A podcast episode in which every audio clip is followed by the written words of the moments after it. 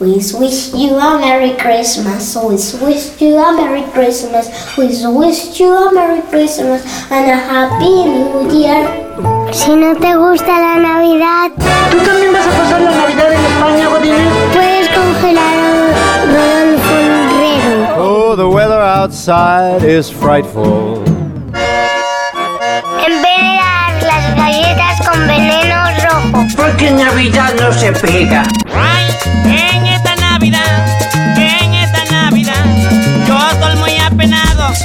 O encender la chimenea con gasolina de avión. Pero nunca escaparás a la Navidad. Aquí comienza nuestro Christmas Roll ¿Van a creer que se lo trajo Santa Claus? a través de ratilino.com. Ya, ya tengo aquí mis regalos. Punto, punto com. Refresca tu,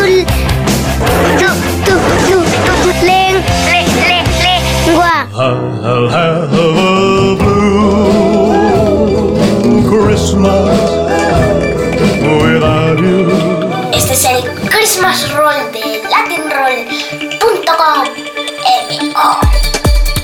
Pues aquí seguimos dándole la vuelta al 2022, qué ocurrió, cómo ocurrió, de qué manera ocurrió o de qué manera lo escuchamos aquí en el latinroll.com. Mr. J desde la ciudad de Madrid, Mr. Rex desde la ciudad de Bruselas y doña Renata Rincón desde la ciudad de Bogotá en pleno altiplano cundiboyacense. Les volvemos a dar la bienvenida porque vamos a repasar los 10 discos, los 10 momentos más importantes de este 2022 en este Christmas Roll o vamos a darle el Golden Roll 2022. ¿Cuántos Golden Roll llevamos, Mr. Rex? Es una muy buena pregunta, no tengo ni la menor idea y por eso es que tenemos a, a Mr. J contándonos. 16 Debe ser 16. Yo no sé si el 17. primer año tuvimos Christmas Roll Sí, o hubo- no, hubo. eso fue como una evolución, eh, una evolución eh, muy grande, ¿no? Una cosa muy importante en la historia. Digital Eh, si usted puede estar escuchándonos, este puede ser el primer episodio que está escuchando de la serie navideña de este año o este puede ser el segundo episodio. Entonces voy a hacer un pequeño recorderis de qué es de lo que se trata, lo que estamos intentando hacer. Dos eh, fascículos de la enciclopedia, uno con las canciones sueltas que nunca serán disco o que si en algún momento se convierten en disco tal vez no lograrán tener una... una una semántica sónica de un disco, sino son canciones sueltas bajo una portada. O el siguiente fascículo estamos hablando de discos enteros que también pueden ser el resultado de canciones juntas, pero también que en algún momento pueden tener alguna y una identidad sonora, es decir, muchas canciones juntas creando a un sonido específico, mandando un mensaje especial o eh, sencillamente una colección de canciones de diferentes momentos. Entonces, este episodio que vamos a escuchar en este momento, o que ustedes están escuchando en este momento, se va a dedicar a hablar de discos. Hoy en día un disco, ¿cuántas canciones hay que tener para poderlo llamar disco, Mr. J? Pues la verdad es que no sé porque cada vez vienen con menos canciones. eh, y, de qué manera viene ese disco. Por ejemplo, se acaba de estrenar la, versión en directo de lo que vivimos aquí en Madrid, en el bailando hasta el apagón de Vetusta Morla, que tiene, pues, yo no sé cuántos tiene, tiene como 37 tracks porque vienen los intermedios de, y, la parte de la, de, la orquesta del pueblo y, y ese tiene como, es como un disco triple. Así que bueno, cada quien hace con su vida lo que quiere. Nosotros eh, vamos a estar repasando discos que más o menos deben tener la mayoría de ellos entre 10, un poquito más de 10 eh, tracks. Son los que vamos a repasar en este momento. Vamos a estar en, en diferentes lugares de Latinoamérica, pero probablemente, y como ya nos pasó en el conteo pasado, eh, bastante dominado por eh, artistas argentinos. Exactamente, y vamos a estar hablando de muchos discos como con lo que queremos comenzar, que es una artista de Argentina, como lo decía usted, Mr. J, que de hecho cuando yo no soy un amante muy grande del fútbol, y cuando, y cuando estaba la final, que era como entre Francia y Argentina, teniendo en cuenta el lugar en el que me encuentro físicamente y donde vivo, dije cuál de los dos equipos debo apoyar para que me incomode menos, porque no hay nada más maluco que un francés engreído o nada más maluco que un argentino engreído. Entonces dije, ¿cuál de los dos puede ganar que me impacte lo menos? Y dije, bueno, Argentina porque está muy lejos y no me va a tocar. Pero hablar con Mr. J y mirar Instagram y Facebook, ya estoy cansadísimo de los memes de Messi, lo más grande, y de los campeones del mundo que son. Los felicito, fue un partido muy bonito, muy sufrido. Pero bueno, ya, ya, pasemos la página y vivamos la vida que el mundo se está cayendo y nosotros viendo reinas y fútbol. Eh, bueno, eh, hablemos de Argentina y hablemos de Delfina Campos. Eh, Delfina Campos, pues bueno, tiene ya por ahí creo que un par de discos, si no me equivoco, o al menos muchísimos sencillos. Y, y pues bueno, es como un poquito de esa movida pop indie argentina que ahorita hay un montón de nuevas artistas argentinas. Está Malena Villa, está también Clara Cava y como tomando un poquito el legado de lo que en su época estuviese haciendo No lo soporto. Y si usted pone a pensar, ¿no? Ahora están como saliendo muchísimas artistas más, más solistas que bandas, ¿no? Bueno, y si ya, ya ni hablemos del trap y del reggaetón, María Becerra, eh, bueno, Duki es un chico, pero como hay, de todo para todos los gustos, ¿no? Entre chicos y chiques y chicas, eh, pues sí, eh, está pasando cosas muy, muy poderosas en Argentina. Y pues para la muestra este botón que vamos a escuchar ahora mismo, el álbum se llama Cómo bailan los demás. A nosotros nos encantó desde el primer momento que la escuchamos y vamos a escuchar, eh, mire, mire por donde este disco solo tiene 8 tracks, pero para mí es un disco, no es un EP. Un EP viene a ser 6, ¿no? Como decía eh, Pedro Aznar en la, en la publicidad de, de Quilmes, eh, además me pareció increíble, de verdad, lo de las coincidencias y todo esto de, Hablando de tu Corazón en el 86. Nosotros, nosotros estrenamos con Charlie esta, este, este álbum que era un EP muy visionario Pedro Aznar y Charlie García eh, creando tango en el 86, ¿no? Con Hablando de tu corazón y salen Louta y Banda Los Chinos ahí haciendo su, su reversión bien trapera eh, de, de, Hablando de tu corazón. Pues el disco de Delfina Campos pasa un poco ese límite, llega a eh, no tiene seis, tiene ocho tracks y se llama Cómo bailan los demás me acuerdo también mucho de esa, esa, esa, frase. De hecho, se la puse en, un, en, un, en una de las stories que le puse a Samuel cuando el pobre niño casi se vuelve loco con el partido de Argentina y, y, casi se deprime cuando ve perder a Messi. Y ya cuando estaba emocionadísimo le puse el será porque nos queremos sentir bien. Y ahora estamos bailando entre la gente, ¿no? De, de parte de la religión. Pues el disco se llama Cómo bailan los demás. Cómo bailamos nosotros, cómo bailas tú. Y la canción se llama El astronauta, ella es Delfina Campos. Es el puesto número 10 de este Golden Roll a lo mejor del 2022 en el latinroll.com. Qué bien te ves. Estás direccionado como un cohete hacia el sol.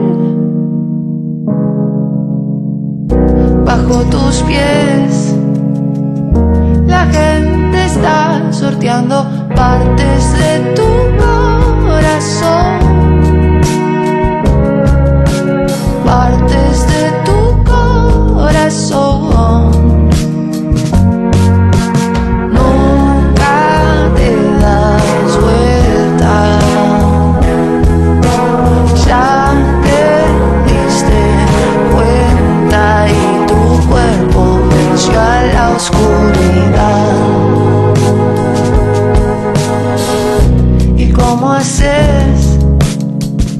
Jamás te vi enojado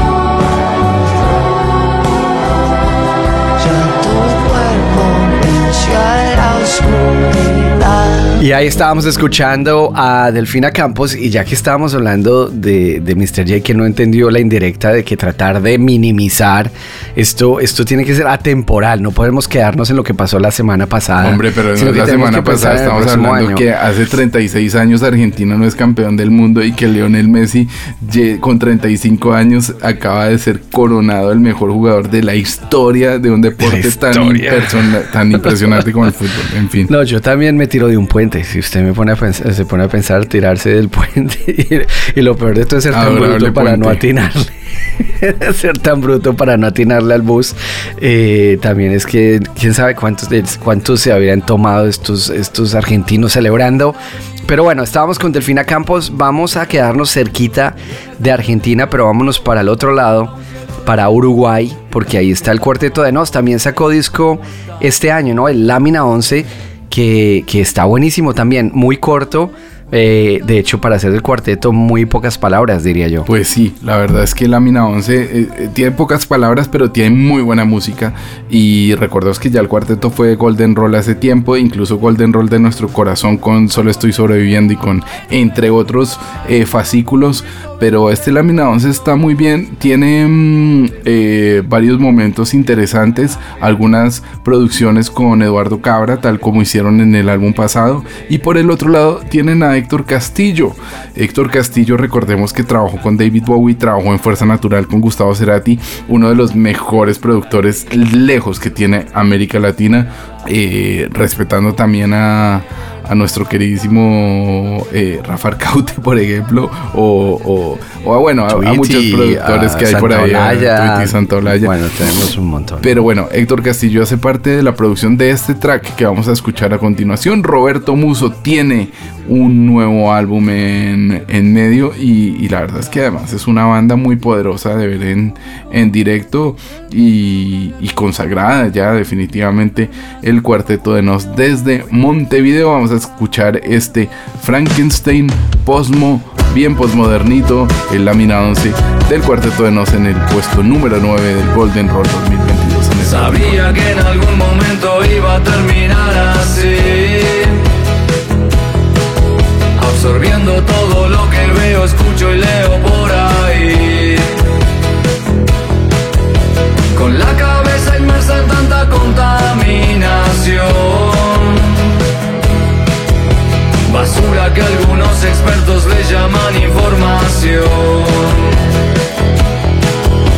Me atacan imágenes sin dar respiro, me pegan palabras, me sonidos, soy blanco de eslóganes, me bombardean con frases y textos que me abofetean, sentidos colapsados, todo deja su marca en mi cerebro fragmentado.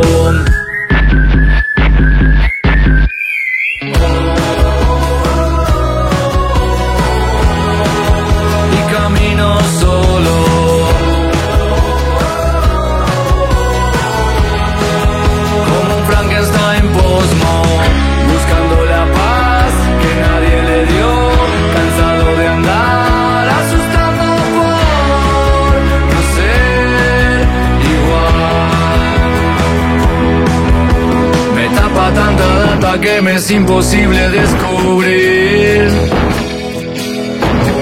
El vacío en el cual poder crear, sentir o construir. Preso de la histeria en la perpetua actualidad. Mi mente es un mosaico con piezas que no van a encajar.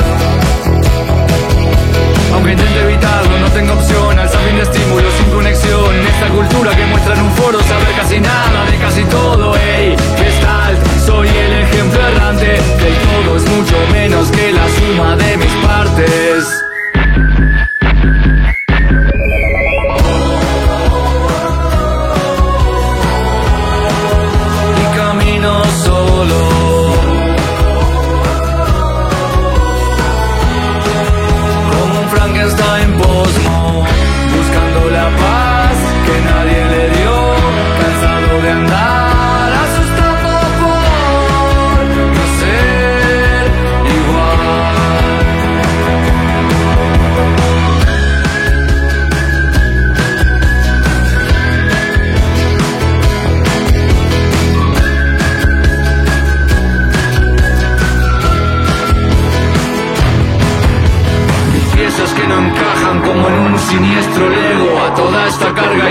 con gusto prendería fuego. Un puzzle con fragmentos que laten desordenados por un shock que no fue eléctrico, fue un shock de pixelado. Pero parezco normal de alteración, no es visible.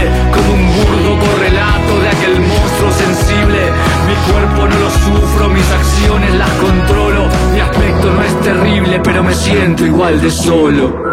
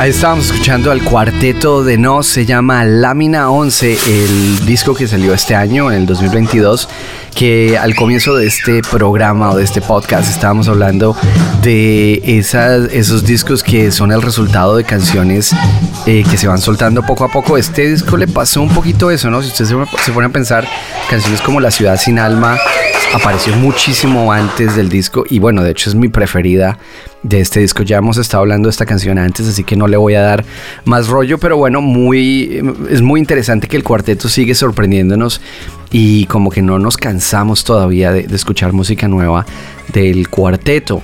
Otra banda que, que, no nos quiere sorprender desde hace muchísimo tiempo y que, y que nos cansa un poquito. Nos está ¿no? comenzando a dar dolor y maluquera. No, eh, realmente es una de las bandas más importantes que tiene, eh, que tiene Latinoamericana. Vienen desde, desde Venezuela. La banda de Julio Briseño. En el otro episodio estábamos hablando de Cheo el DJ Afro, el guitarrista de Los Amigos Invisibles. Bueno, ahora hablemos del mismísimo y de los mismísimos Amigos Invisibles, que también tienen un disco nuevo que se llama El Cool Love.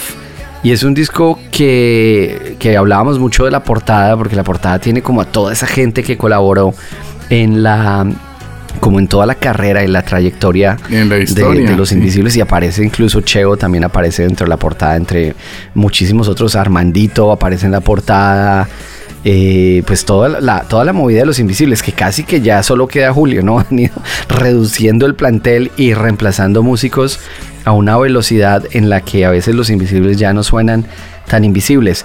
Lo que yo le re recalco un poquito a este Cool Love de los Amigos Invisibles es el intento del crossover, de hacer muchísimos tipos de música y en algunos le pegan un poquito al, al, al perrito, en algunos le, suenan, por ejemplo hay unas salsas envenenadas de estas románticas de baldosa que, que les, quedaron, les quedaron muy bien, también hay algo de funk, aparece C-Funk, eh, bueno, la de C-Funk que me la envuelva, ¿no? A mí, a mí me gusta pues, la, de, yo, la de C-Funk, mm, me gusta.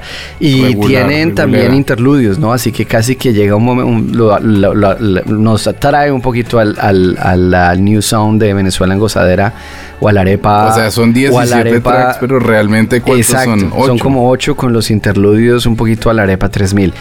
Ahora, debo decir que las comparaciones no son equilibradas. No podemos, comparar, no podemos comparar un Arepa 3000 o o un Venezuela sin gasón con este Cool Love, ¿no? Este Cool Love se queda un poquito tibio, pero es un poquito mejor de lo que, de lo que estaban haciendo los Invisibles inmediatamente antes. Pero queremos, queremos escuchar un poquito la opinión neutral eh, eh, la opinión de Renata, que siempre nos, nos pone un poquito más en nuestro, en nuestro lugar, Mr. J. Y, y, nos da más ese toque femenino. Eh, Renata, háblanos de los invisibles y del Cool Love. Ah, ah, no, no solo el Cool Love, a Renata le dieron el mambo. Eso me dieron el mambo. Mucho cuidado mm, que en esta época ver. es un poquito lo del mambo puede puede puede terminar usted cerrando su Twitter, Mr. J. Sí, hay que tener mucho cuidado con los radicalismos. Pero básicamente los invisibles para mí o acá son un grupo que viene muy muy seguido porque ofrecen unos directos que no dejan que la gente se siente un segundo todo el tiempo estaba bailando. Y ah, pensé que ibas a decir que ofrecen unos directos todos los días, todas las no, noches, en pero, cualquier ciudad del mundo, siempre no, van a estar tocando los pero, invisibles. Pero yo lo que sí creo es que uh, los invisibles son, son una ficha fija. O sea, déjela hablar, déjela hablar a Renata, Mr. J. Servicio de entretenimiento. Servicio de entretenimiento 100% garantizado. Bien, no, es uno va a la fija, es cierto lo que dice Jay. Y en vivo tocaron la última vez que vinieron estas varias canciones del álbum nuevo, que está EEOO, que realmente creo que es EEOO. Lo recuerdo muy bien porque hace repetir a la gente, esta canción es nueva, este es nuestro nuevo álbum. La verdad, con muy buena recepción porque la gente está enrumbadísima. Cuando meten estas canciones, la gente está arriba y en un momento la, la gente, gente está metiendo bastante también. Sí, también puede ser, pero hay otras Esto personas. Es, es, es, es, música de bailar, ¿no? Es un poquito de música, música de bailar. Absolutamente. Y lo del mambo es porque hicieron un tempo. No sé, no sé si eso está bien en música, perdón los que saben de música, pero fue espectacular el show que dieron aquí en el Cordillera, que es el nuevo festival que yo creo que vale la pena recordar lo que pasó este año, que te, había un festival gigante que era el Jamming, venían pues todos los artistas importantes de América Latina y se canceló a última hora y muchos de esos artistas terminaron en este festival nuevo que fue en el Simón Bolívar de Bogotá, donde es Rock al Parque, súper emblemático y pues fue un éxito total. Y ahí Hablando de- en, en el, en el otro episodio, Renata, eh, yo estaba hablando del lanzamiento, el regreso de Austin TV desde, desde un punto de vista de telenovela.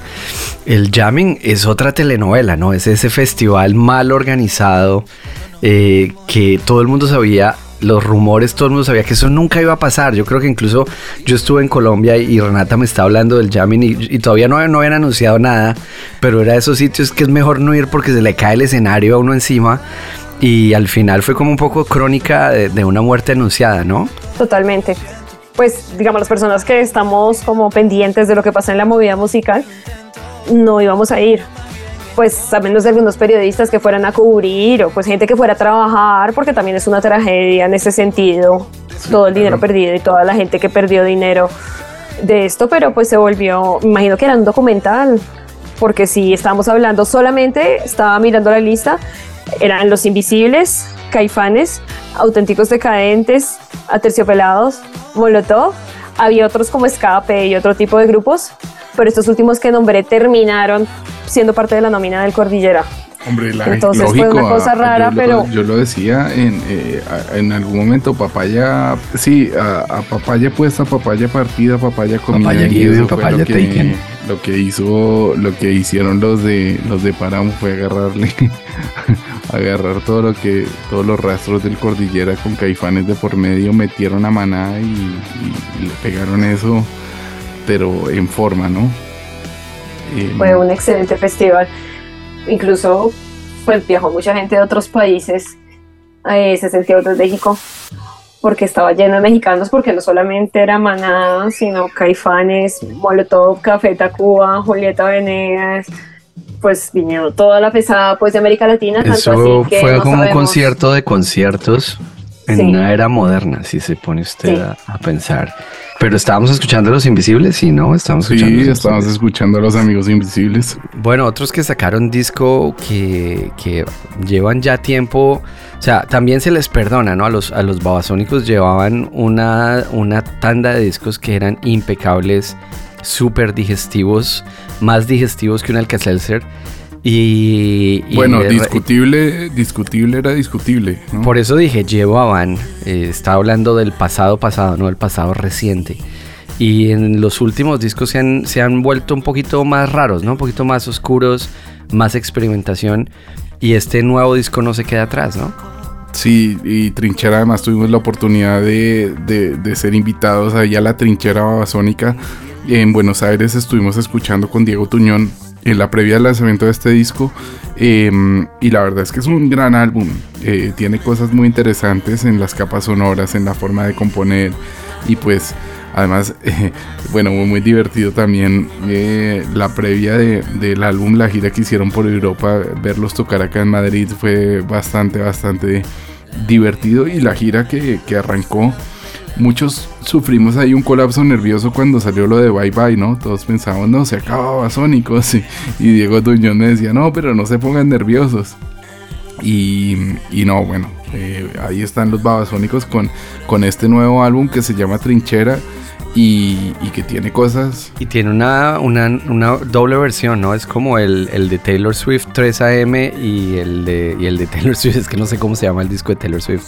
Pero el Trinchera también tiene otro que se llama La Avanzada, ¿no? Y que tiene más canciones, son como 14. Sí, 15 tiene no como equivoco. las versiones escondidas, ocultas y, y, y, y re layers de, de cosas que, que fueron ahí, ahí saliendo.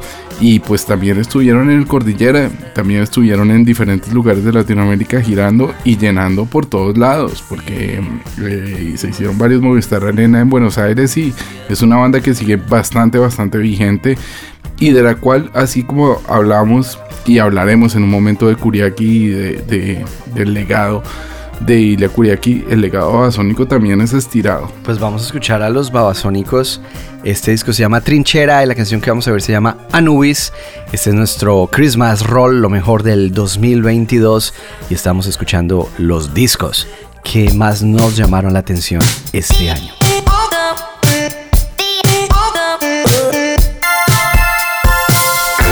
Este es el Christmas Roll de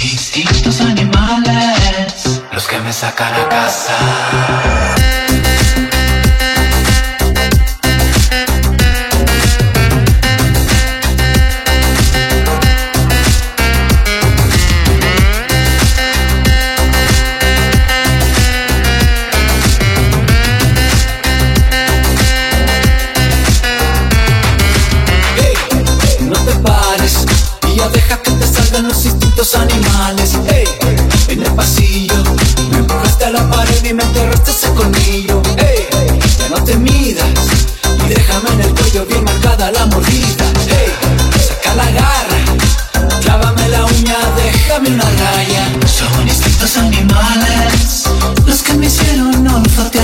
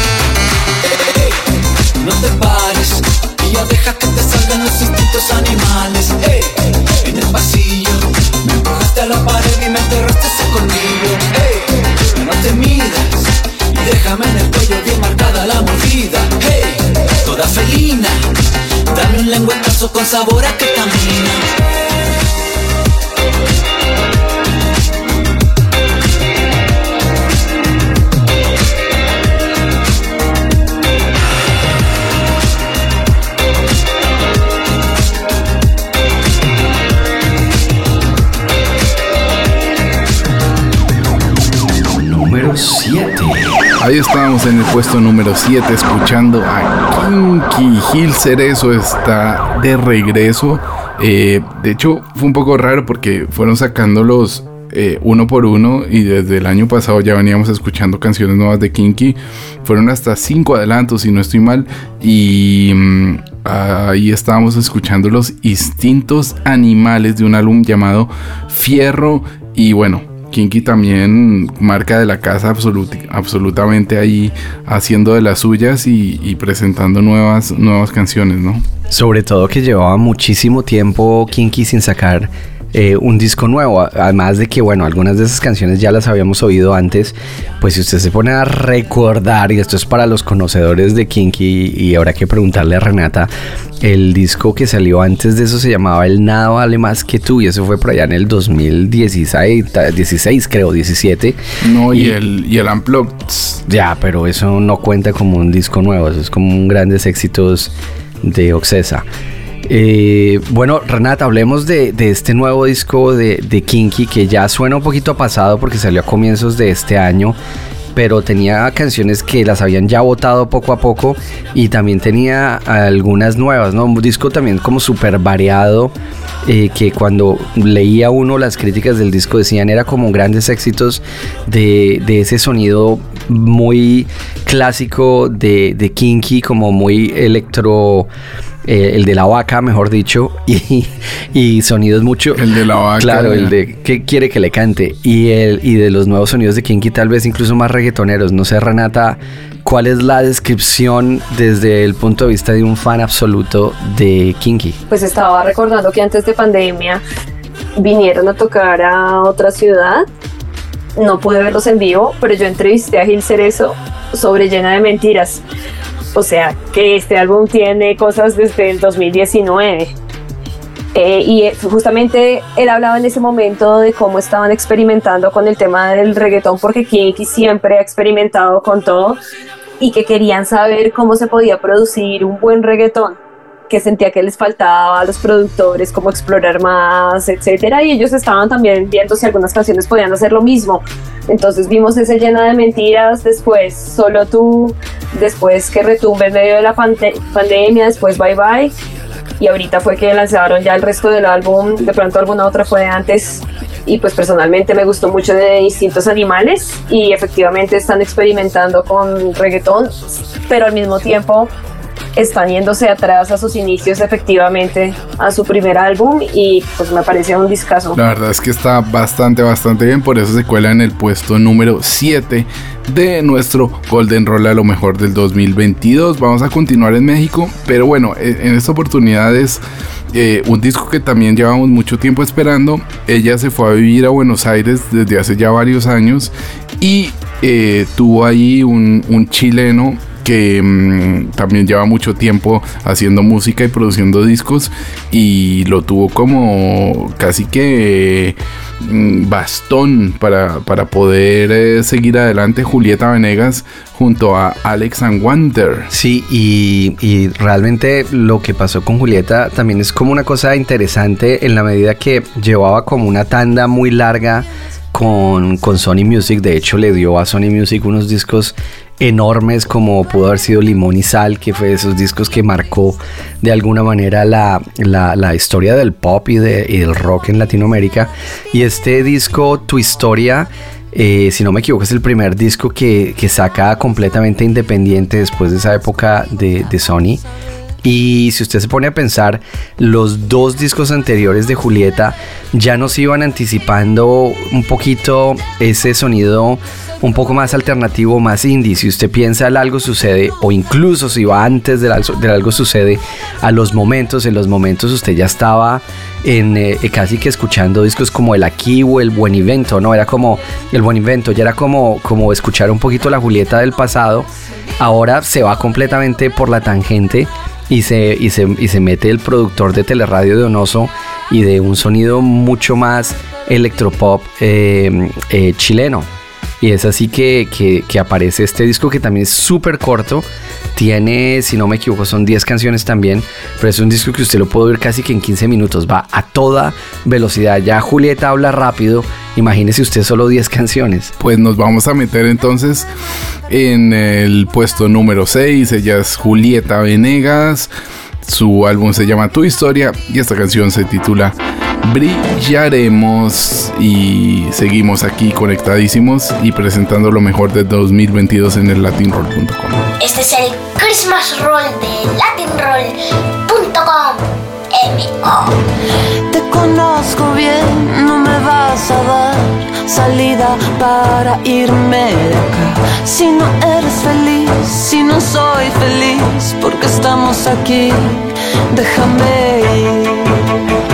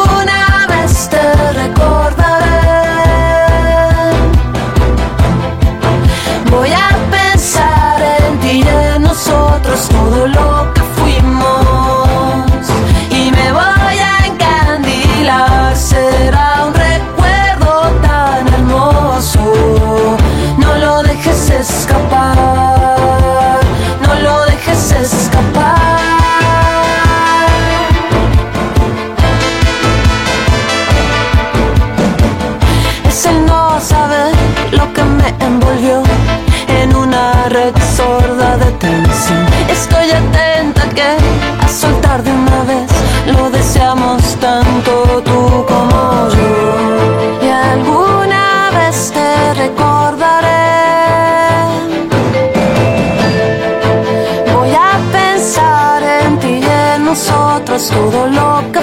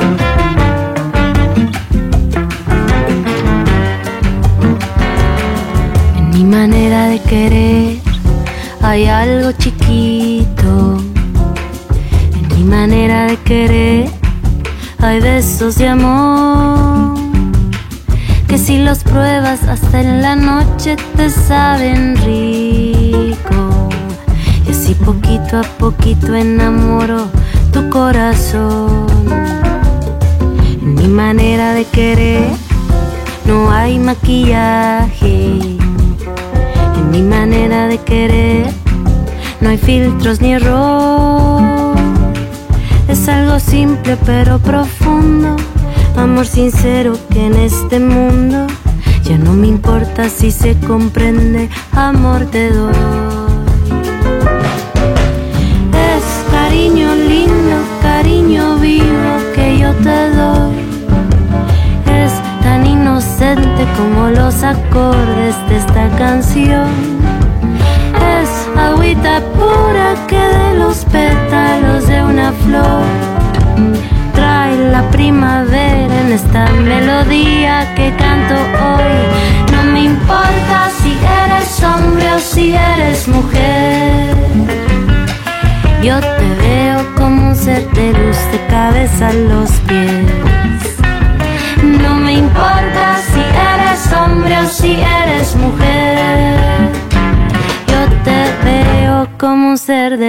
De cabeza.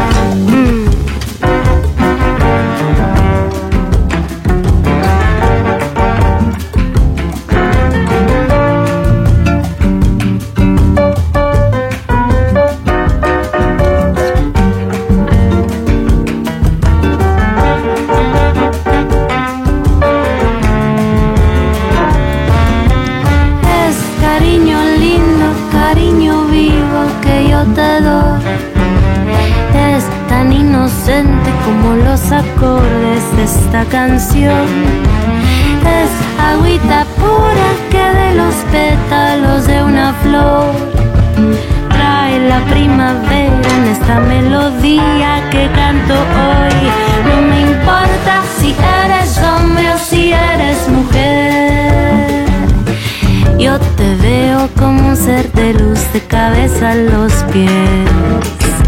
No me importa si eres hombre o si eres mujer. Yo te veo como un ser de luz de cabeza a los pies. No me importa si eres hombre o si eres mujer. Yo te veo como un ser de luz de cabeza a los pies. No me importa si eres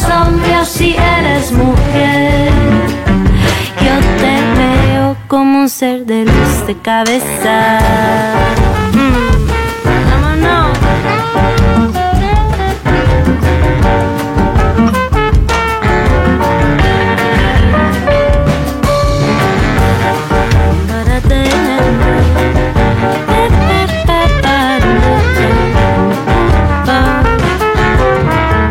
Estábamos escuchando a dos mexicanas, a Julieta Venegas y también estábamos escuchando a Natalia Lafourcade.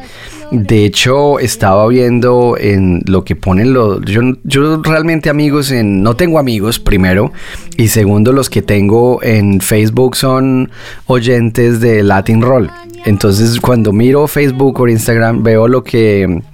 Veo lo que, lo que los oyentes... No tengo amigos con las excepciones de Mr. J y Renata eh, Renix, como la me gusta llamarla, y, y, estaba viendo lo que publican los oyentes de Latin Roll y estaban burlándose un poquito de los discos piratas en la época que usted podía comprar los CDs quemados en la calle.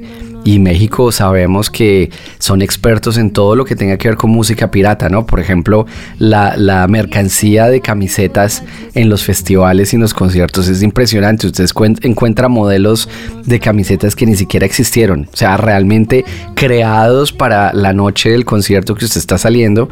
Pero bueno, entonces alguno de estos oyentes que no sé cuál es y que me disculpe y que me mande un saludo para acordarme, pone el disco este eh, pirata que se llama, la portada del disco son Las Natalias. Entonces, obviamente es un compilado de Natalia Lafourcade. Yo debo admitir que además de el disco de Natalia Lafourcade que llevamos mucho tiempo esperándolo y que además vale bastante la pena porque es una producción muy muy elegante.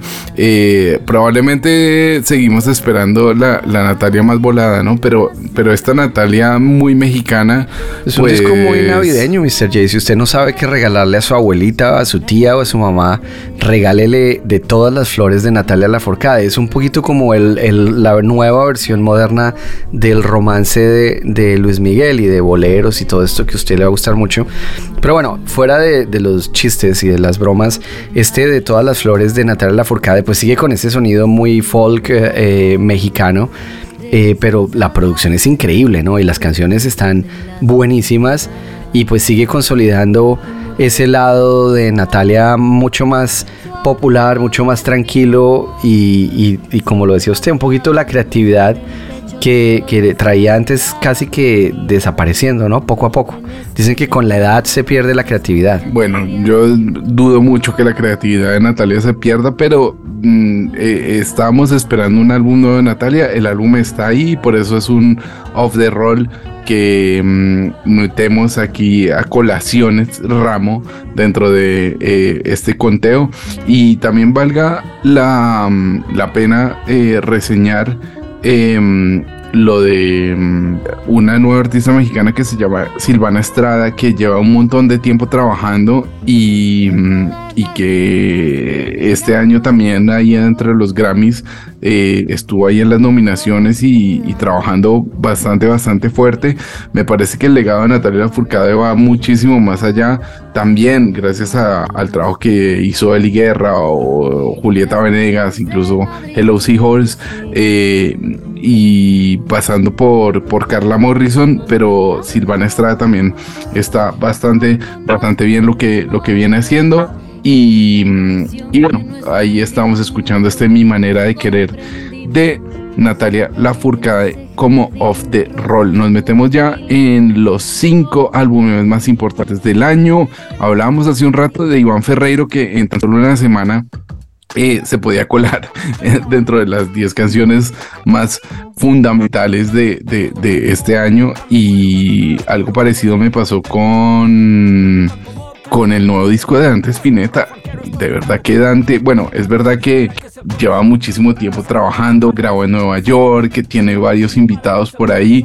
Esa parte eh, con la guitarra eh, mezclada con el hip hop, con el rap de Dante de toda la vida, con esa esencia kuriaki y también las baladas del disco, ¿no? Es un disco muy completo, es un disco muy poderoso y con tan solo un mes en la calle ya se mete dentro del top 5 de este 2022 y esperamos hablar con doctor eh, Dante Spinetta muy pronto para que nos cuente cómo fue concebido y cómo fue hecho esta mesa dulce que también tan solo tiene 10 canciones pero contrario a lo de Julieta, me parece que esas 10 canciones no se consumen en solo 15 minutos, sino que eh, me parece como si fuera un disco más largo. Es un poquito eh, también de, muchos momentos y géneros. Cuando, cuando estábamos hablando con Dante sobre el puñal, por ejemplo,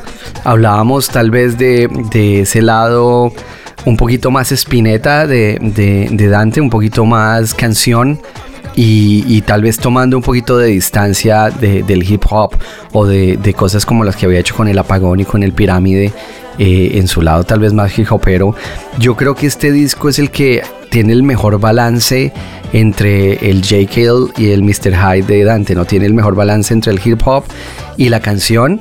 Y, también tiene unos duets impresionantes, ¿no? A veces le da uno un sabor a estar escuchando Galaxia, por ejemplo, eh, de, de, de, la época Kuriaki, última época Kuriaki, que a nivel musical ya estaba completamente en las nubes. Pues sí, la verdad es que tiene muchísima calidad y, y eh, está brutal esa mesa dulce de Antes Pineta que pasa por muchísimos momentos, muchísimas melodías y muchísima profundidad, tanto rítmica como melódica. Y vamos a escuchar el primer adelanto que salió de este Mesa Dulce. Eh, fue difícil elegir un track para, para reseñar de este álbum, pero bueno, nos vamos a quedar con el primer adelanto que sacó Dante porque al final fue como la bandera que plantó para darlo a conocer y nos gustó muchísimo este lado oscuro del corazón o ese lado oscuro de Dante Spinetta mm, se cuela en el puesto número 5 este es el Golden Roll lo mejor del 2022 en el Latin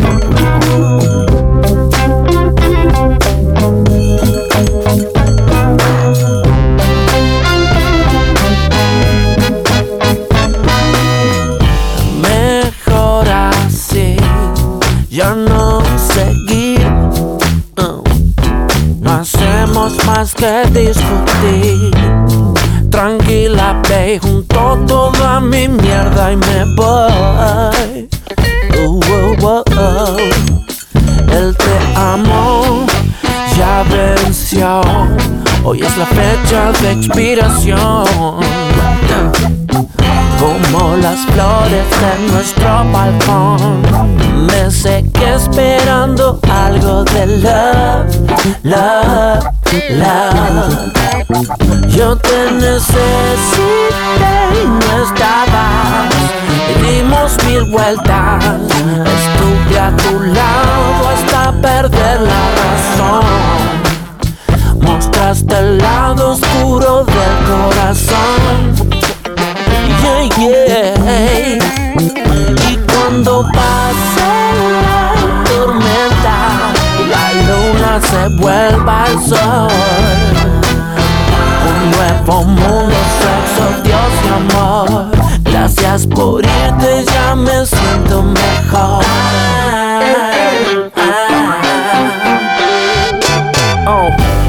Pensamos tanto y no hacemos nada? Quedé medio quebrado hundido en esa almohada Flashando con caerte de nuevo mamá Y que nos demos cuenta que esto importaba Que el mundo hoy suena triste Como aquella canción El lado oscuro del corazón.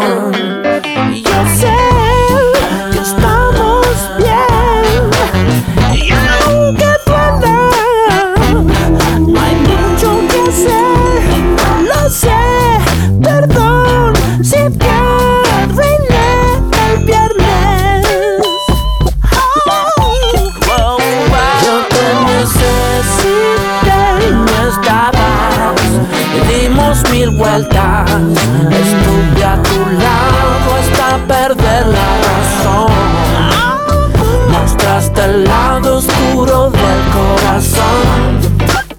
Yeah, yeah, yeah.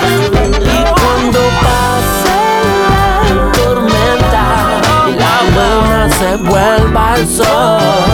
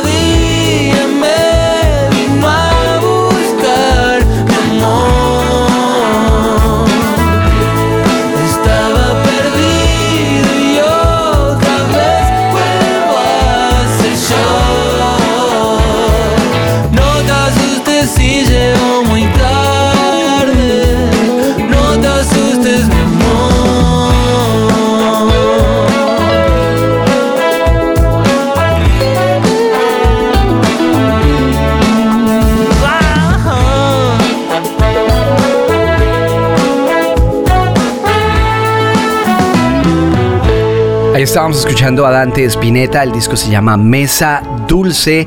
Ustedes están escuchando nuestro Christmas Roll con lo mejor del 2022, o al menos lo que creemos nosotros, y estamos escuchando nuestro episodio dedicado a los discos. El disco que oíamos se llama Mesa Dulce.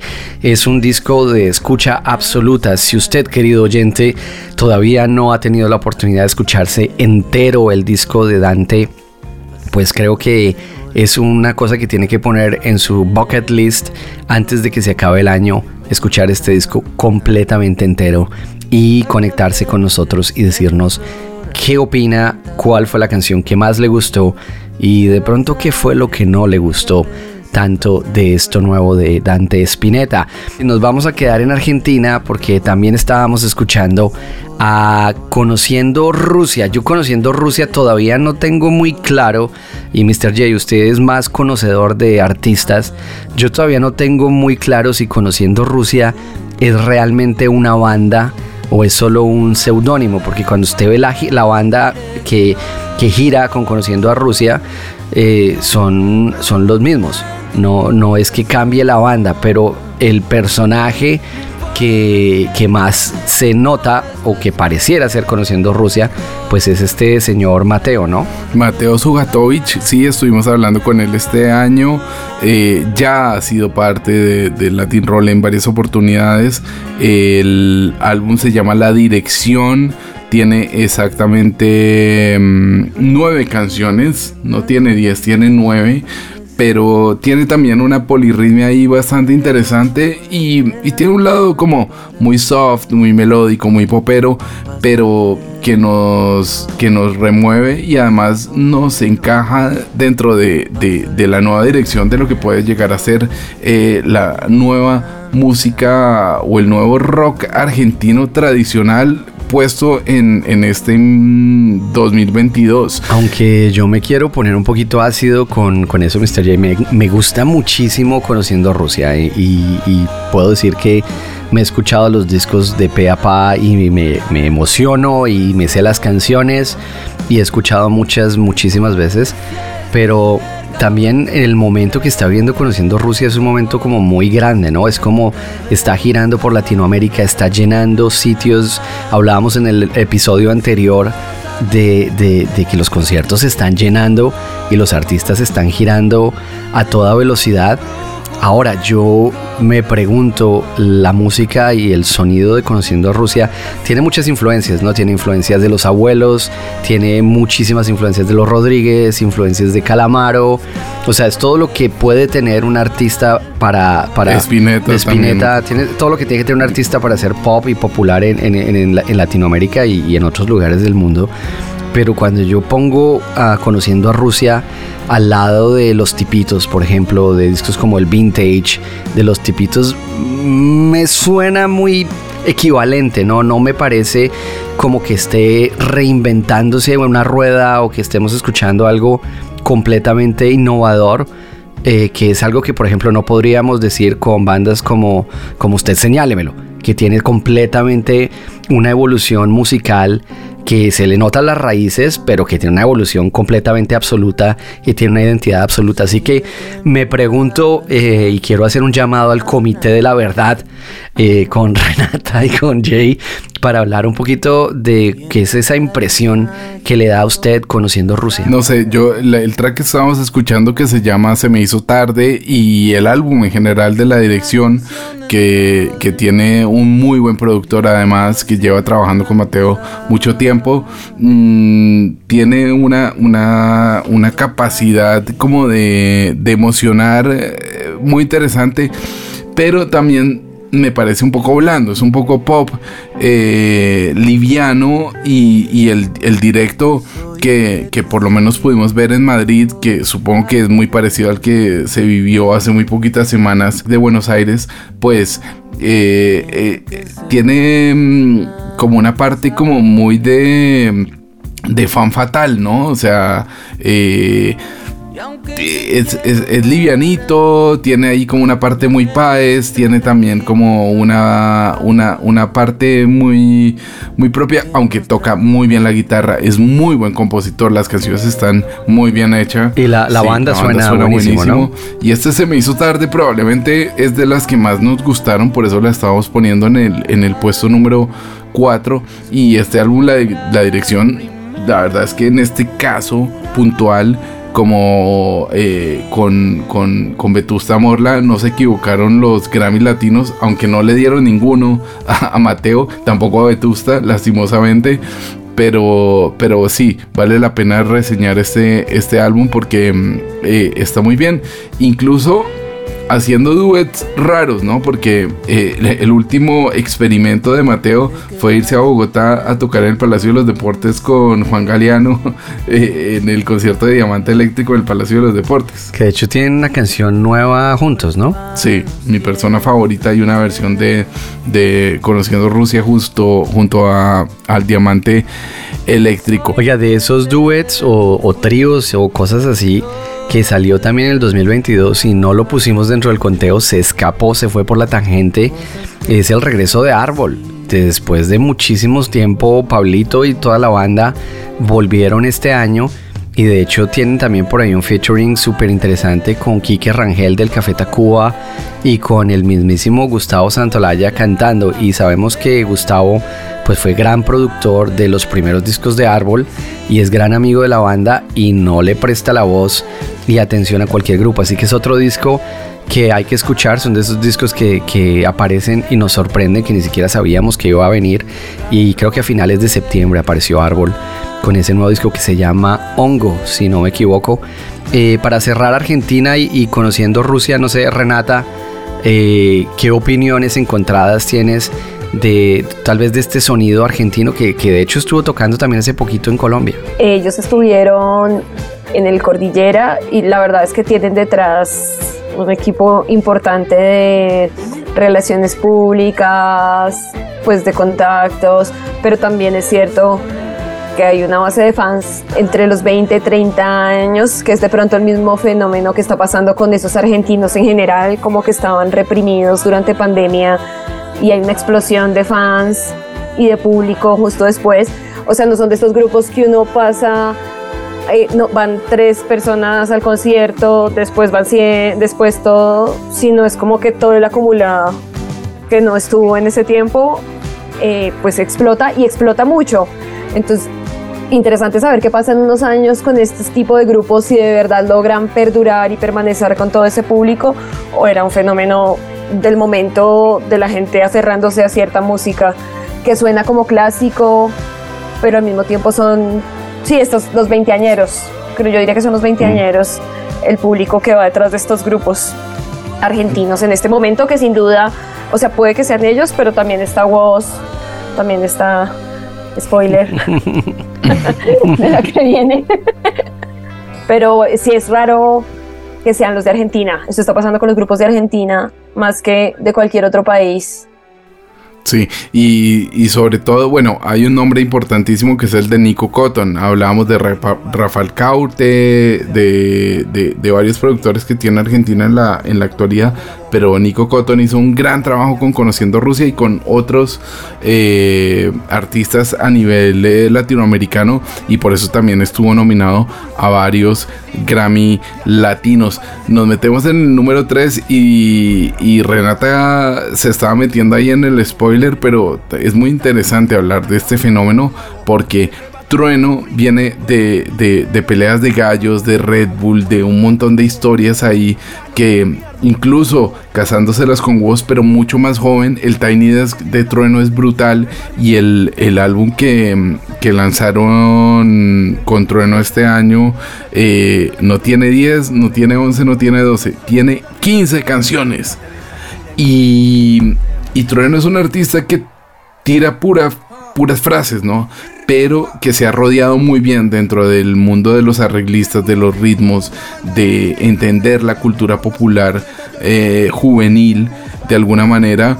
Y, es brutal lo que ha logrado Trueno este año mmm, con, con, con, este disco y, y con, y con habrá que ver qué pasa con los próximos discos de Trueno, ¿no? Y con los próximos discos de Woz. Yo a Woz lo veo un poco más consolidado, Trueno lo veo un poco más eh, empezando, pero aún así es uno de los artistas más poderosos que nos dio este año y por eso se mete eh, medalla de bronce para Trueno. Sin embargo, a mí Woz me parece un poquito más fabricado desde un punto de vista producción es mucho más grande, eh, se le nota que tiene tal vez eh, muchísimo industria detrás, ¿no? Como creando las atmósferas y creando eh, mucho vocoder y, mucha movida, pegándole al reggaetón, pegándole al trap y pegándole al rock, ¿no? También Woz es como muy agresivo en, en, su sonido en el rock.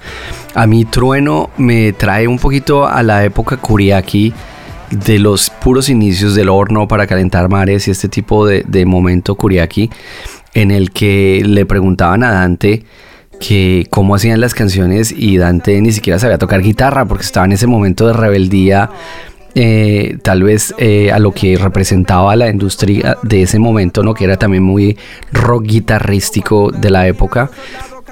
Y Dante decía, bueno, nosotros le cantamos a los músicos el riff y ellos tocan el riff, ¿no? Y es un poquito a lo que me suena a mí Trueno, me suena como que tiene una banda buenísima detrás, muy mucho más purista que lo que puede ser Woz y de hecho se nota mucho en el Tiny Desk, ¿no? Cuando uno ve el Tiny Desk ve esa banda sonando casi a lo que pudiese haber sonado también Kuriaki, ¿no? Entonces muestra un poquito también el legado Kuriaki en Argentina y cómo el reggaetón y el trap y todo esto también de alguna manera desarrolló una oportunidad para que el regreso del hip hop un poquito más puro tal vez, pegándole al soul, pegándole al funk, comenzara como a despegarse. Me parece más un poquito lo que hace Trueno, sin ser un experto en Trueno porque he escuchado muy poquito, pero es lo que me a lo que me suena, ¿no? Que no es a lo que me suena Woz, por ejemplo. Yo lo que creo es que la diferencia entre Trueno y Woz, eh, y Woz, por ejemplo, está también en que eh, Trueno está más metido incluso en algo más mainstream, ¿no? Porque eh, tiene algún featuring con Bizarrap.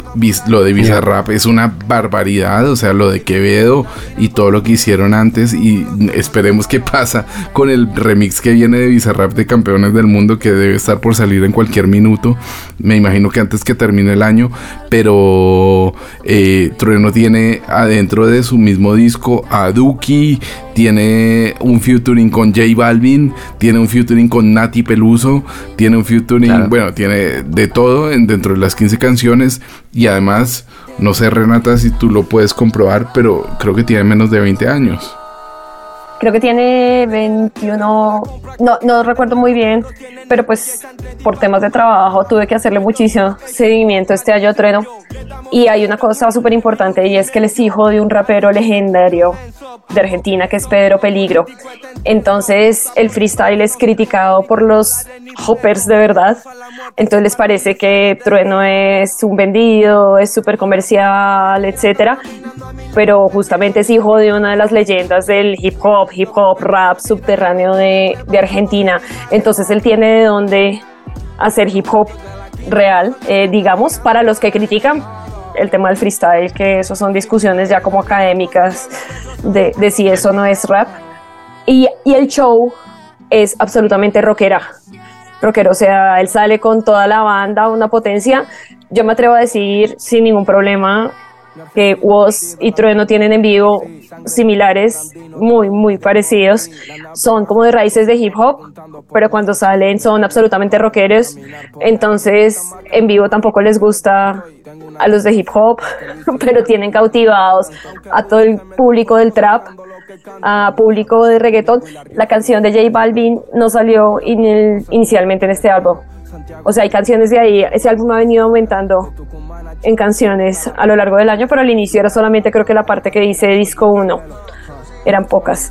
Lo de J Balvin fue justo después eh, de un festival acá que es de hip hop, donde criticaron que no tenía nada que hacer en ese festival porque era un reggaetonera. Entonces lanzó después la canción con J Balvin y tiene también un respaldo en la industria detrás que saben cómo pueden explotarlo desde la farándula porque es novio de alguna chica de estas reggaetonera y es como con este combo de Bizarrap. Entonces es un gran fenómeno comercial, pero Ujú. eso no le quita que tenga canciones pues que de verdad son muy buenas canciones y pues vamos a ver qué pasa con Trueno que viene el otro año entonces al Stereo Picnic y ahí se verá el otro público que no es el de un festival gratuito y ahí veremos cómo le está yendo a Trueno realmente eh, pues al menos en Colombia, ¿no? Que es un buen termómetro de América Latina. Sí, y también, bueno, lo de Bizarrap, vuelvo a repetir, es una absoluta demencia que un artista argentino sea número uno de Spotify eh, mundial durante varias semanas con las Bizarrap Sessions, lo que hizo con Residente, lo que hizo también con Duki, lo que hizo con Quevedo y, y- y bueno, con Trueno, que se mete ahora mismo en el puesto número 3 de lo mejor del año eh, con esta canción que hasta mi hijo se la sabe de arriba abajo y que tiene una referencia que nos encanta moviendo el culo al final de la canción en el Dance Creep. Este es el Golden Roll a lo mejor del 2022 en el latinroll.com. Este es el Christmas Roll de latinroll.com. M.O. En la calle me conocen como el hip hop, the hip, the real dance creep. La cara de los jóvenes del país es el turro más pegado. What the fuck is this? Si tu número es contado, Jerry, fo, fo, fo, fo. Uh, ya tú, uh, sabes, uh, como, uh, sabes, uh, sonando los bares. What you think about it? Ya la avisen a los sellos para que se preparen. Porque la calle pide salsa, compás, compás, comparsa. Un poco bien, un poco mal en la balanza. Millonarios quieren comprar mi esperanza. Ja, ni con 50 millones les alcanza. Uh, ATR pido gangsta. Uh, la promesa como lío En. El único que escuchaba rap desde la panza. Bye. En la calle me conocen como el hip hop, the hip, the real dance crib. La cara de los hombres del país es el turro más pecado. What the fuck is this? Si tu número es contado, ni fo, fo, fo. Mami, el vocero soy yo.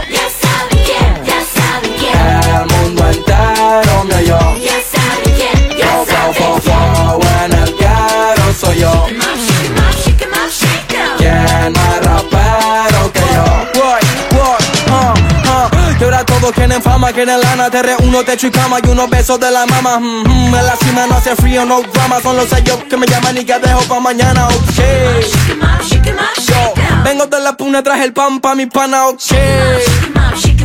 yo, Sobre competencia, tres no gana sin ganar. Yo, viajo por América, la Panamericana. Mi albocero soy yo. Ya mundo entero me oyó. Ya saben quién. Fo, fo, fo, fo, en el soy yo. ¿Quién más rapero que yo? En la calle me conocen como el hip hop, the hip, the real dance creep. La cara de los jóvenes del país es el turro más pegado. What the fuck is this? Si tu número es contado en la calle me conocen como el hip hop, the hip, the real dance creep.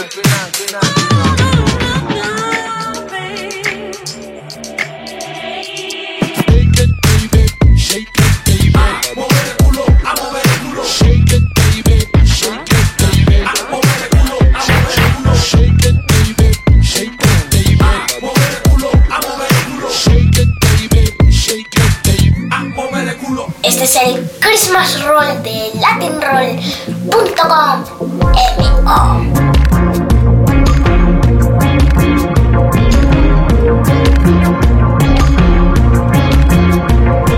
Quise buscarte para contarte, vengo a decirte todo lo que siento. Después de tanto retener, crucé los dedos y rompí el silencio. Solo quiero verte y explicarte por qué no logro estar de pie.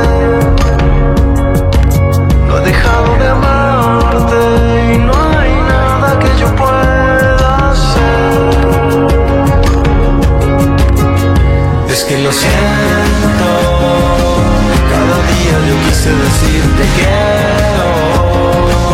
Hubo veces que fue mi temor escucharte cuando sabía que algo no estaba bien.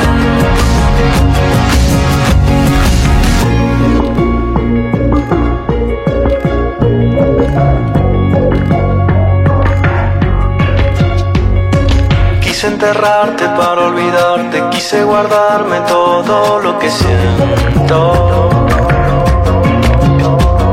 Ahora sé reconocer que es el momento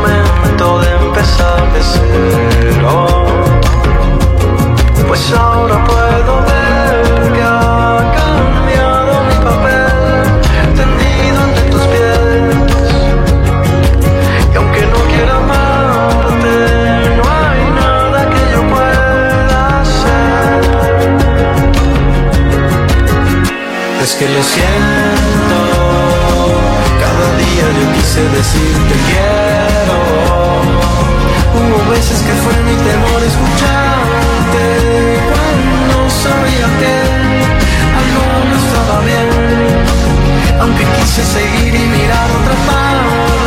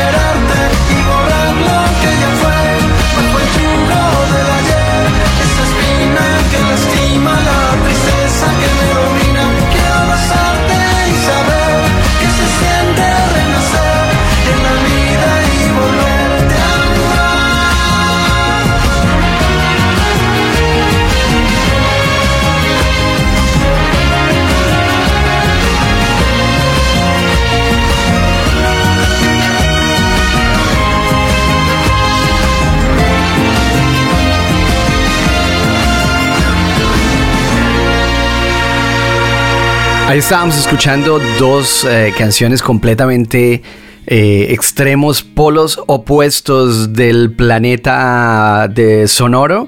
Estábamos escuchando a Trueno con el Dance Creep y también estábamos en México escuchando a Siddhartha de su último disco que salió este año que se llama eh, las 12 de la noche o el 12 de la madrugada o el 0000 que, que, bueno, que es un disco que consolida a Siddhartha absolutamente, ¿no? Yo diría que desde el náufrago yo no he escuchado un disco tan contundente con Siddhartha y a nivel de producción siempre le hemos eh, aclamado de alguna manera la transparencia de la mezcla de las capas que tiene Siddhartha, que nada cubre nada, todo es súper limpio, una mezcla casi quirúrgica y, y en este disco pues es, también incluso llega a un nivel de experimentación en ese mismo nivel de mezcla súper limpia, hasta poniéndole unas guitarras mucho más envenenadas y poniéndole incluso mariachis. Así que es un disco que nos gustó mucho y que, y que bueno, pone un Siddhartha muchísimo más maduro, mucho menos underground, mucho más cerca del mainstream, pero que no le quita lo, lo valiente. Estábamos hablando también de mainstream con, con la discusión y, de hecho lo- los comentarios de, de- de Renata bastante interesantes con respecto a Trueno, con respecto a la industria y con respecto a cómo, cómo los jóvenes viven hoy la música. Y, y de hecho quiero compartir una anécdota que creo que Renata estaba ahí. Estábamos en, en- en Bogotá todos estrechitos en, en un coche, en un carro, y, y estábamos escuchando rock en el, en el carro y, y el hijo de una amiga mía iba escuchando con sus audífonos música. Y entonces llegó un momento que como comenzamos a hablar con él y decirle, bueno, pero ¿por qué estás escuchando música cuando todos estamos escuchando música? Y el tipo dice, no, es que a mí no me gusta el rock y no soporto el rock, no puedo oírlo, me estresa, entonces me pongo los audífonos, escucho lo que me gusta a mí y, y ya está. Entonces decimos, bueno, pero ¿qué está escuchando? Y el tipo dijo, no, estoy escuchando trueno. Y de repente pusieron trueno en el carro y fue uno de mis primeros encuentros con trueno y lo primero que se me vino a la cabeza es, más rock que esto, ¿qué puede ser? Y entonces le ponía un poquito el símbolo de interrogación en cómo, cómo se segmenta la música actualmente, ¿no? Y, cómo hace que despierte algunos intereses especiales en ciertas generaciones que para nosotros escucharlos es completamente ya lo decíamos, no escuchar a Tacuba. Pero bueno, no, no nos quedemos tanto con Trueno, quería compartir un poquito la anécdota viajera de, de- escuchar música en medio del trancón y estamos escuchando a Siddhartha antes de meternos en la última milla, ¿no? Lo que nos falta por descubrir de lo mejor del 2022, que hubo muchas cosas buenas y otras cosas menos buenas, ¿no? Sí, antes de dar la medalla de oro, pues eh, decir que Siddhartha, el disco tiene exactamente 10 canciones, de las cuales yo eliminaría dos, que es la de Ana Torroja y la de Carlos Adnes, ¿no? Bueno, Carlos Adnes es un amor, es muy buena onda y todo, pero no, no, no entiendo qué hace adentro de, de este álbum. Pero es un álbum muy bien trabajado, muy bien hecho. Los cardúmenes, Paraíso Lunar, el 0000 que estábamos escuchando. Y, y bueno, ya como saben los oyentes de Latin Roll, eh, Siddhartha ha sido de nuestros músicos favoritos desde hace muchos años y le seguimos la trayectoria, por eso se lleva la medalla de plata y un gran álbum este de Siddhartha que queríamos compartir con todos ustedes. Eh, antes de irnos tené- y de... mm, yo creo que nadie se lo espera, ¿no? ¿Cuál es el, el, el Golden Roll de este año? Porque ha sido un año muy raro. Pero vamos a hablar de, mm, de las pérdidas que hemos tenido este año. Se acaba de, acaba de fallecer uno de los integrantes de los Specials. Eh, tuvimos por ahí otro de los Primal Screams que se nos fue. Se ha ido gente importante este año. Pero sobre todo en nuestra lengua, pues eh, ya lo hablaba en un momento de, de- de la parte más verde. Y pues eh, Marciano Cantero se nos fue de los Enanitos Verdes, el cerebro bajista, compositor y cantante y frontman de los Enanitos Verdes, se nos, se nos fue. Eh, tenemos una playlist por ahí muy interesante del homenaje, ter- eh, el homenaje marciano. Y, mm, y no sé cómo te sientes, Mr. Rex, ahora con esta eterna soledad que nos ha dejado eh, Marciano, a quien tampoco se le han hecho muchos homenajes. De verdad que, salvo los hombres G, con sus huevos revueltos y la gira de los 40 años que van a ser el próximo año, eh, que tuvieron muchísimo que ver con los enanitos verdes, no he visto así como mucho homenaje más hacia, hacia la figura de uno de los compositores más importantes de los últimos 40 años en nuestra lengua. Sí, es, es verdad y, y es un poquito eh, cuando, cuando las cosas se vuelven como demasiado obvias y cuando uno asume que están ahí y me parece, obviamente guardando la, la- distancia, ¿no? Como diría Diomedes sin medir distancias, pero eh, es un poquito lo que pasó en Colombia con Kraken, ¿no? Y, con el cantante de Kraken cuando se murió. Eh, era como un sonido que ya todo el mundo estaba tan acostumbrado y que las canciones ya eran repetitivas y era el clásico del clásico y el más clásico en el que la gente ya cree que es parte del paisaje sonoro y que de pronto no va a haber algo nuevo, revolucionario, que cambie la, historia, pero tiene como toda esa enciclopedia sonora de muchos años y de muchísima música. Me parece que Los Enanitos Verdes y sobre todo Marciano Cantero, pues es la enciclopedia sonora de una generación entera en Latinoamérica de cabo a rabo, ¿no? O sea, usted puede estar en cualquier lugar de Latinoamérica hoy, en este momento, y en el restaurante que se está comiendo usted un perro caliente, puede fácilmente estar sonando Lamento Boliviano o cualquier otra canción que, si bien todas no eran de los Enanitos Verdes, pues fueron los Enanitos Verdes los que las hicieron completamente himnos, ¿no? Entonces, de alguna manera me parece que era, hubo muchísimo tiempo de las mismas canciones, de muchísima nostalgia y realmente pensamos que era como obvio, ¿no?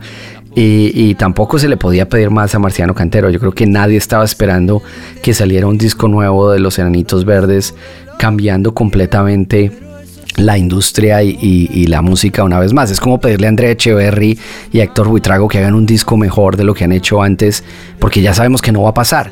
Sabemos que es parte de la evolución y es parte de la historia musical y fue un momento, fue una época. Y, y bueno, desafortunadamente a veces los próceres no todos los entierran con banderas, eh, Mr. J. Con varias banderas, pero, pero bueno, la última bandera la plantó justo con Balvin y Bad Bunny, ¿no? El pa' que me vas a porque lo llamaron, hicieron ahí con el, el charango de Lamento Boliviano. Y bueno, de verdad que desde Contrarreloj, Habitaciones Extrañas, Carrusel, igual que ayer, Big Bang, Guerra Gaucha, que a mí es uno de mis favoritos. Eh, dejaron un legado increíble los enanitos verdes. Yo en la cuando hicimos el, in, Memorial o, el que pasa de este año, pues recordaba mucho guitarras blancas. eh, es una de mis favoritas, pero no sé, voy a dejar yo como en ese momento y ese In Memorial lo grabé yo por mis eh, por mis enanitos verdes, por mis cojoncitos verdes, pues le voy a dejar a Mr. Rex que elija la canción que quiere presentar en este momento a los oyentes de Latin Roll. Bueno, tengo muchísimas canciones que podría decir que quiero escuchar en este momento de Marciano Cantero y de Los Enanitos Verdes. Pero si no me equivoco, y voy a, voy a hacer trampa, voy a mirar, si, si no me equivoco, el disco es en Guerra Gaucha, del que estabas hablando tú, pero quiero eh, revisarlo en este momento. Eh, si no me equivoco, está en este disco. no, no está en este disco. Bueno, bueno. Ah, pensé que era el país de no dormir. La, la canción que quiero que escuchemos eh, es una canción que para mí fue como muy interesante porque era como uno de esos, después de esos romances juveniles, cuando uno tiene el corazón completamente destrozado en millones de pedazos y le aparece uno un himno. Esta canción para mí era un himno, así que quiero que escuchemos No Beberás. eh, como para hacer un homenaje no solamente a mi corazón partido, como diría Alejandro Sanz, y a la mendanga esta que me lo rompió. Eh, escuchemos No Me Verás haciéndole un homenaje a los enanitos verdes. No me verás,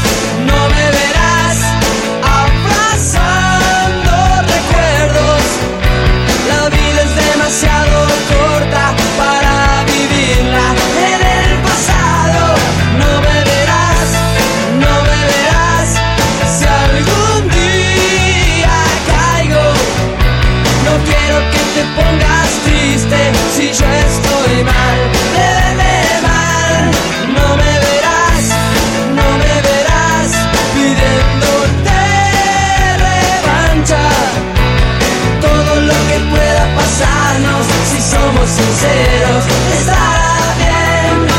Que conocí sin saber que yo te iba a querer de esta manera.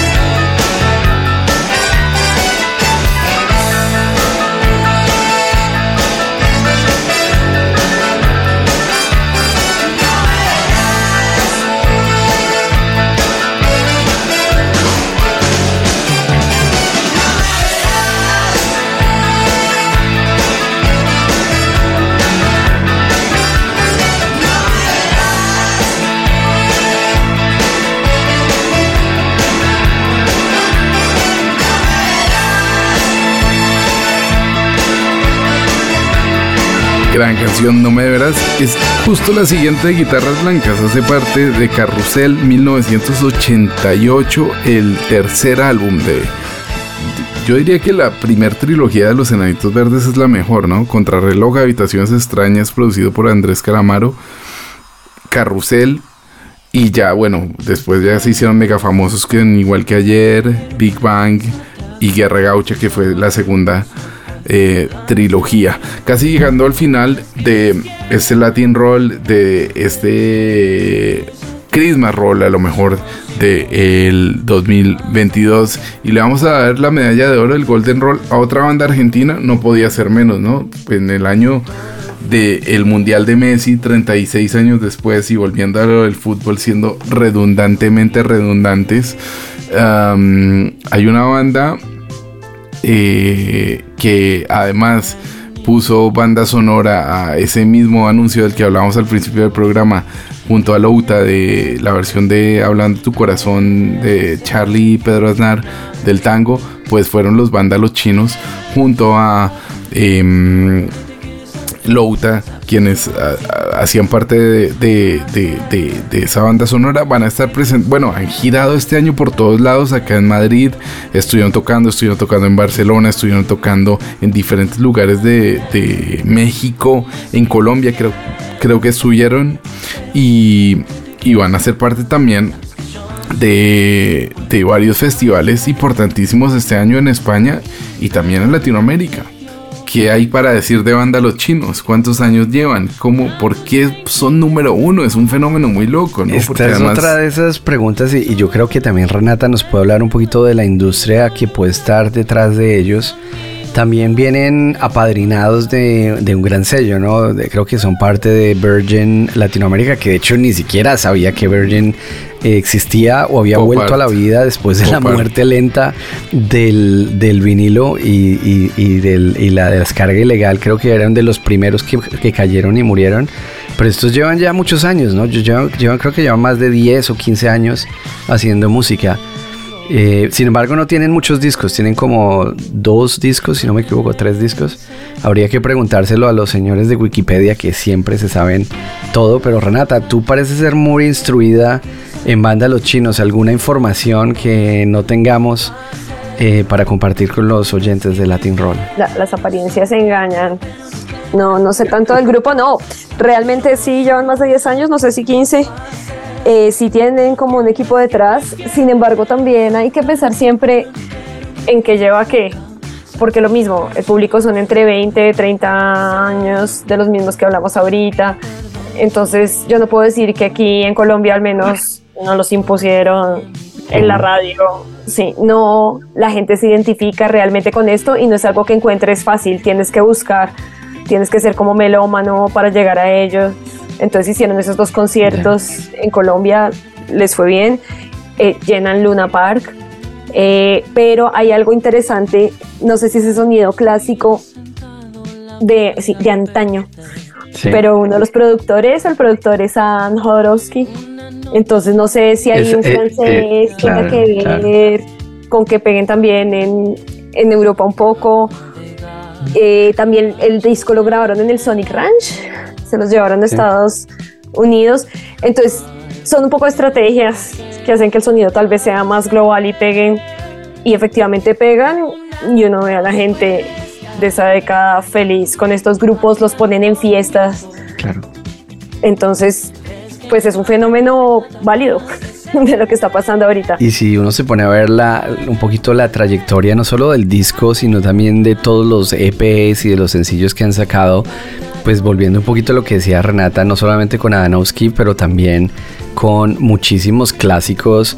Eh, han hecho featurings, ¿no? Recordemos cuando estábamos hablando de, de Manuel Orbiler y el año pasado, justamente cuando estábamos hablando de su pintada, o de pitada, perdón, antes de que me corrija Mr. J, pues también hay un, un featuring con los vándalos chinos, creo que también están por ahí con los decadentes, tienen por ahí un cover con, de los abuelos de la nada, están con Lauta, o sea, tienen también como ese grupo de sponsors que, que de alguna manera hace que, que lleguen como a oídos más curiosos, ¿no?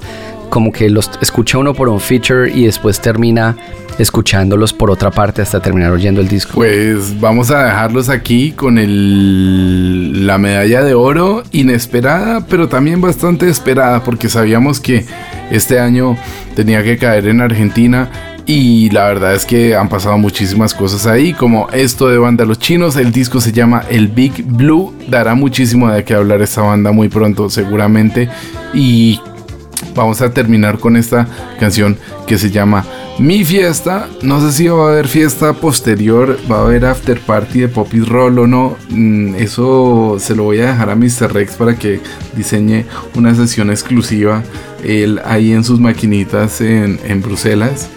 Pero nosotros damos por terminada esta temporada, bueno, este año de, Latin Roll, la temporada sigue adelante hasta que cumplamos los 17 eh, y esperamos el 2023 llenarlos de muchísima más música que en 2022 porque estuvimos un poco vagos. Estuvimos vagos, pero estuvimos escuchando música todo el tiempo. Que sabemos que ustedes seguramente también lo hicieron y es bueno también refrescar la- las orejonas, ¿no, Mr. J? También es bueno eh, escucharnos a nosotros, es un poquito aburrido, cansón, repetitivo. Así que es bueno dar un poquito de espacio a las orejas, darle espacio a la competencia para que los otros podcasts, que de hecho hay un montón de podcasts de música eh, súper interesantes que están colgados por ahí en Spotify eh, que vale la pena también oírlos, ¿no? Y uno aprende mucho también de esas entrevistas y de otros puntos de vista. Eh, yo he estado escuchando algunos de, de la gente, por ejemplo, que ha estado llevando un poquito reactor y radioactivo y toda esta, esta época, esta onda medio rock indie mexicana.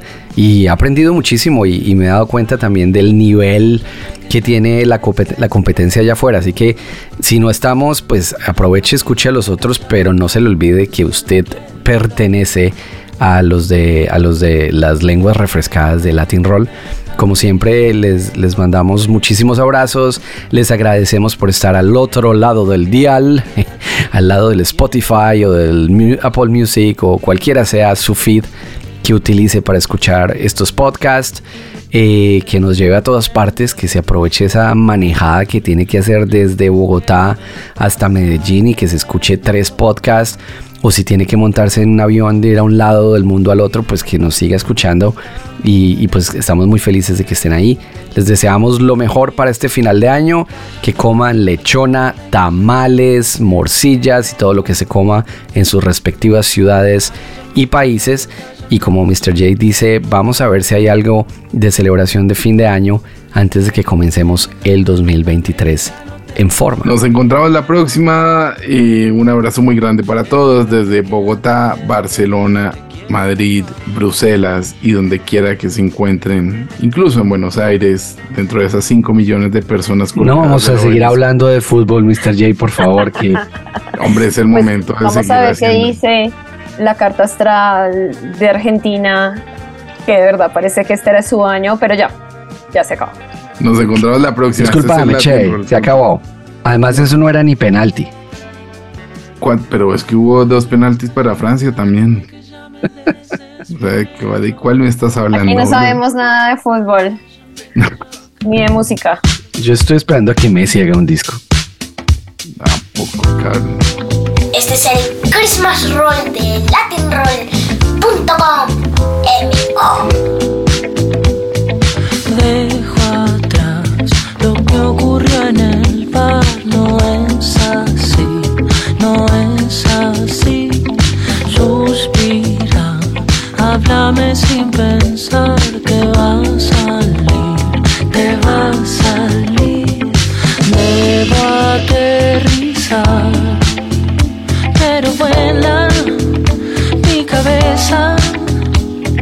Vuelvo a ese lugar y la pierdo. No hay certeza, no te quiero ver en mi fiesta. Pero me encantaría que aparezcas. No voy a invitarte a mi fiesta. Pero me encantaría que aparezcas.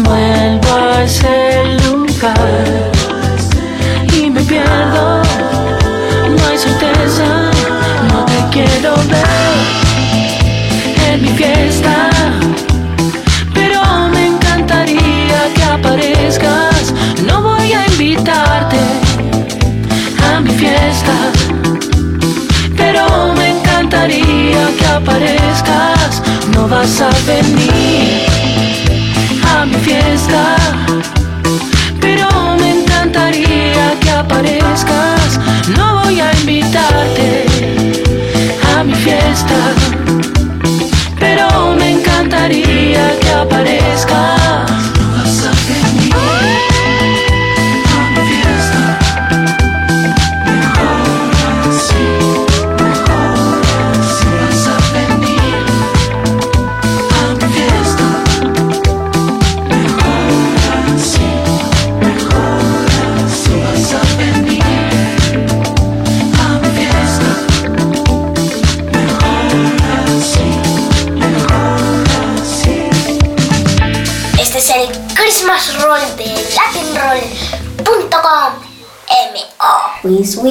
A Merry Christmas. We wish you a Merry Christmas. We wish you a Merry Christmas and a Happy New Year.